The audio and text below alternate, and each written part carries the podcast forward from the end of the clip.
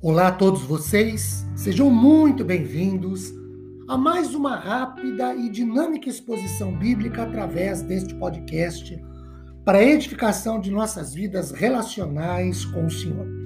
Meu nome é Ricardo Bresciani, eu sou pastor da Igreja Presbiteriana Filadélfia de Araraquara, situada na Avenida Doutor Leite de Moraes, 521, na Vila Xavier.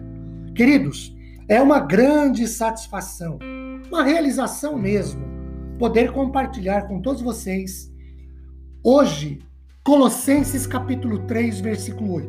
Agora, porém, abandonem igualmente todas estas coisas: ira, indignação, maldade, blasfêmia, linguagem obscena no falar.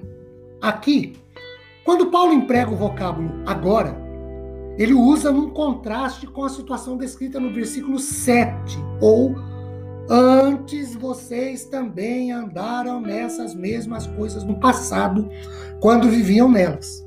O agora, então, representa um novo momento, um novo período, uma nova situação. Seria mais ou menos o mesmo que dizer: vocês não estão mais andando e vivendo como andavam e viviam antes.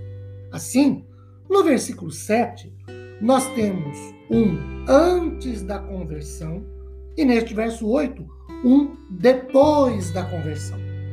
O vocábulo abandone, conforme Alford em seu comentário, é o mesmo que despoje. Também vocês, ou os crentes, os salvos, de tudo isso com e andavam e viviam anteriormente, e aí apresenta uma nova lista quase a mesma que em Efésios 4:31. Que não haja no meio de vocês qualquer amargura, indignação, ira, gritaria e blasfêmia, bem como qualquer maldade. Vamos à lista aqui de Colossenses 3, verso 1. A primeira palavra da lista é ira.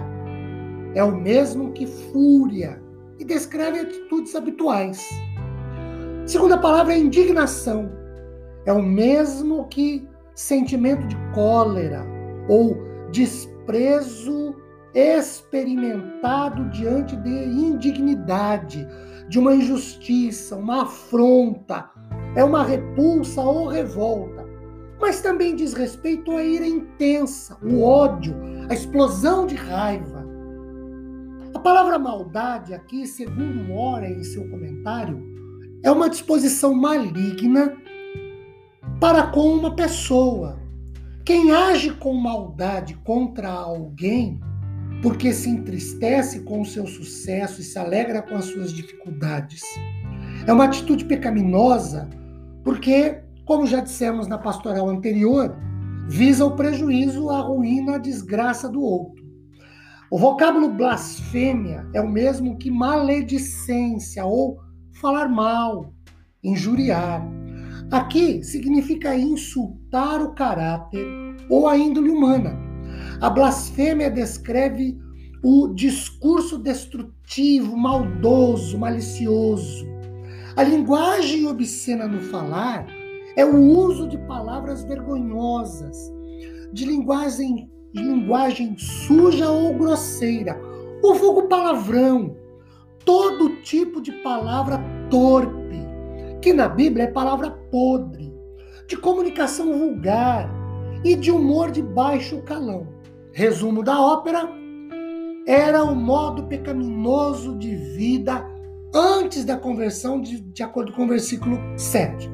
Paulo diz: abandonem tudo isso, deixem de andar e de viver por essas coisas, ou não sejam guiados, nem dominados nem dirigidos por esses pecados. Afinal de contas, agora vivemos a vida com Cristo. Que Deus nos abençoe. Amém.